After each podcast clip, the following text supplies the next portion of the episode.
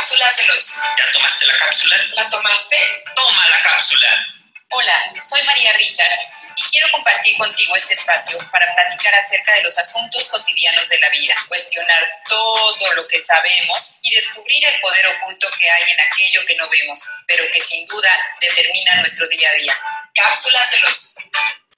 Hola amigos, ¿cómo están? Espero que estén muy bien física y emocionalmente. Hoy voy a tratar un tema muy interesante y que nos lleva a seguir descubriéndonos y a poder corregir las conductas que no nos permiten funcionar o relacionarnos de manera asertiva. El título de este episodio es Lo que hay detrás del conflicto, es decir, la verdadera causa que está originando el conflicto. Porque cuando tenemos problemas de cualquier tipo, de adicciones, de salud, económico, de comunicación, de pareja, con los hijos, etc., eso que parece ser el problema no es el verdadero problema. Es la punta del iceberg, es solamente lo que se ve, es el síntoma que está dando aviso que hay una causa más profunda y esa es la causa que hay que encontrar y que corregir. Y siempre, siempre es un pensamiento, una interpretación, una historia. Sí, así como lo oyen, un pensamiento. Es lo que provoca guerras, desgracias, enfermedades, y eso puede ser muy bueno porque la corrección es muy fácil, pero no es tan sencillo, y vamos a ver por qué. Y para eso voy a poner unos ejemplos. Por ejemplo, un problema en donde el síntoma es la adicción al alcohol o a las drogas. Ese no es el verdadero problema. Hay una causa detrás más profunda que lleva a que queramos tapar ese dolor con alcohol o con drogas. Puede venir, o más bien viene, de una vivencia del pasado, como por ejemplo, mi marido fue infiel. Esa es la acción. Eso es lo que sucedió. Pero la historia que me cuento, es decir, el pensamiento equivocado, y a veces no es solo un pensamiento, pueden ser varios, surgen a partir de esa acción que entre comillas la podemos llamar mi marido me fue infiel. Lo primero que pienso es que eso no debió de haber pasado, que yo no valgo, que no sirvo, que no me quería, no lo merezco, no voy a poder seguir adelante, me traicionó, traicionó a la familia, etcétera, etcétera, etcétera. Esa es la historia, esos son los pensamientos. Y esos pensamientos que se repiten constantemente en nuestra cabeza nos generan una emoción, que a veces ni sabemos detectarlas, pero vamos a suponer que en este caso es de dolor. Y entonces me duele tanto que tapo ese dolor con alcohol o con cualquier otro analgésico. Y después busco profesionales para que me quiten ese dolor. Y no se trata solo de quitar el dolor, se trata de ir a lo profundo de esos pensamientos para conocerme, para observar mis acciones y para corregirlas. Es una oportunidad que la vida me da a través de mis relaciones para que yo pueda conocerme, para que pueda crecer y cada día poder vivir con más armonía. Entonces, en este caso, veo el suceso como un suceso, así nada más, ni bueno ni malo. Mi esposo decidió estar con otra mujer. Eso no tiene que ver nada conmigo, es su decisión. Ahora, yo me tengo que preguntar qué tuve que ver yo en todo esto. ¿Por qué no hubo una comunicación de parte de los dos para constatar que ya no estaba funcionando la relación y llegar a un acuerdo? O tal vez yo ya sabía, ya me había dado cuenta que la relación no funcionaba y decidí hacer como que no pasaba nada. Decidí aparentar que todo estaba bien y eso también es una mentira. Entonces, el tema aquí es encontrar la verdadera causa que hay detrás del conflicto y corregirla. El suceso pasó.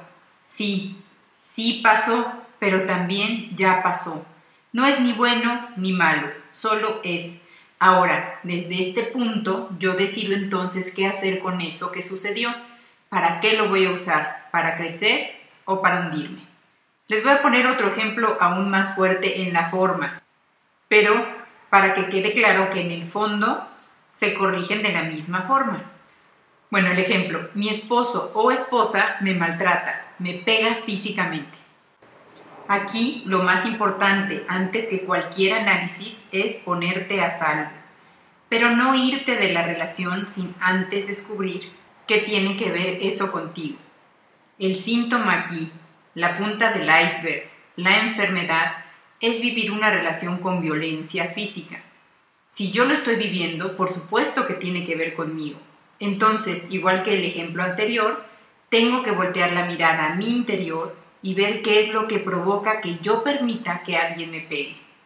Entonces, buscando en lo profundo, resulta que de chica fui una niña violada por uno de mis padres.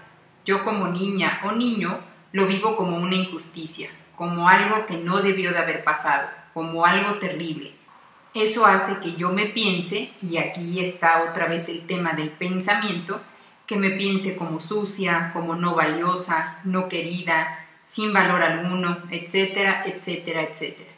Esos pensamientos sobre mí misma son los que hacen que hoy yo permita una situación así. Pero ojo, el mirar atrás es solo para aceptarlo y soltarlo, no para que nos perdamos en el análisis ni para que encontremos al responsable, que esa es una trampa en la que caemos comúnmente. Es solo para aceptarlo, soltarlo y desde este punto, desde el presente, entonces sí poder resolverlo de otra manera.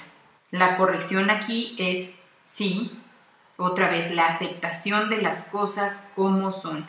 Sí, sí viví ese suceso, pero también ya pasó. Y eso que pasó ya no lo puedo evitar, pero sí puedo aceptarlo sin juzgarlo. Y desde ese punto, desde la aceptación de las cosas como fueron, y como ahora son, entonces sí puedo moverme. Entonces sí puedo actuar y decidir qué quiero yo hacer con eso. Y puedo decidir dejar eso atrás, quererme, respetarme y hoy como adulto poner límites. Cambiar la creencia de no valía por la creencia y acciones de una persona digna y respetable. Eso es cambiar el pensamiento y como ya se dieron cuenta, suena fácil, pero a veces no es tan sencillo porque hay emociones que nos mantienen atados, pero que si las cuestionamos solo nos limitan, nos hunden y no nos permiten crecer ni vivir en armonía. Y lo mismo sucede para los problemas de salud, de dinero y de amor. Y por último voy a poner un ejemplo cotidiano, porque como les dije en los episodios pasados, no necesitamos que nos pasen grandes cosas para decidir tener un conflicto o entrar en crisis. Otro ejemplo entonces, me entero que mi esposo invitó a sus amigos a cenar a la casa el próximo viernes y aún no me ha dicho nada. Aquí se desatan muchos pensamientos. El primero, esto no debió de haber pasado. Pensamiento que casi siempre sale, pero que no tiene mucho sentido, porque finalmente otra vez sí, sí pasó y también ya pasó. Después, él no me toma en cuenta, no le importo, solo me tiene para servirle, etcétera, etcétera, etcétera. Esos pensamientos generan una emoción que, como les dije, a veces ni sabemos qué sentimos, pero supongamos que hay tristeza y enojo. Y esa emoción nos invita a una acción. Si la emoción que predomina es el enojo, lo más probable es que nos acerquemos a él para reclamarle diciéndole de verdad que tú no entiendes, otra vez lo mismo, eres un payaso, conmigo no cuentes, ahora te las arreglas tú, etcétera, etcétera. Por supuesto que esta forma de abordar un tema, de tener una comunicación, no nos va a llevar más que al conflicto, porque cuando llegamos como caballos a, entre comillas, hablar con alguien, lo más probable es que al sentirse atacado se defienda. Y eso puede escalar y pasar de ser algo que se puede dialogar y arreglar, que se puede usar para unir a la pareja, termine siendo un gran pleito que los lleve incluso a la separación. La propuesta aquí es alto. Encuentra cuál es la verdadera causa de tu emoción, qué pensamiento o historia hay detrás del suceso. Y luego, cuando ya sepas que te sentiste triste, que te sentiste enojada porque la historia que te contaste era de que no te tomaron en cuenta, porque no sirves, porque no vales, porque no le importas, entonces, después de eso, determinas cuál es tu propósito.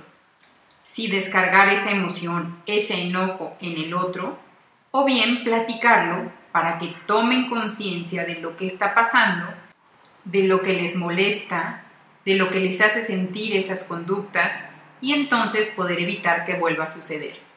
Y para esto se necesita saber contactar primero con nosotros, identificar lo que nos pasa con lo que hace o dice el otro y después poder comunicarlo de una manera asertiva. Y para eso, amigos, los invito a que se inscriban en el curso de comunicación asertiva y manejo de conflictos que voy a dar el próximo 9 de diciembre a las 19 horas vía Zoom. Vamos a practicar con ejemplos cotidianos y más profundos. Voy a comentar técnicas, voy a dar recursos y herramientas que les aseguro que les facilitará la vida y la convivencia con sus relaciones. Y como ya les dije, no solo de pareja, sino con cualquier persona con la que interactúen. Si están interesados en inscribirse, por favor contáctenme a mi WhatsApp al 55 54 07 38 56. Les deseo que tengan una gran semana y nos encontramos en el siguiente episodio. Hasta luego.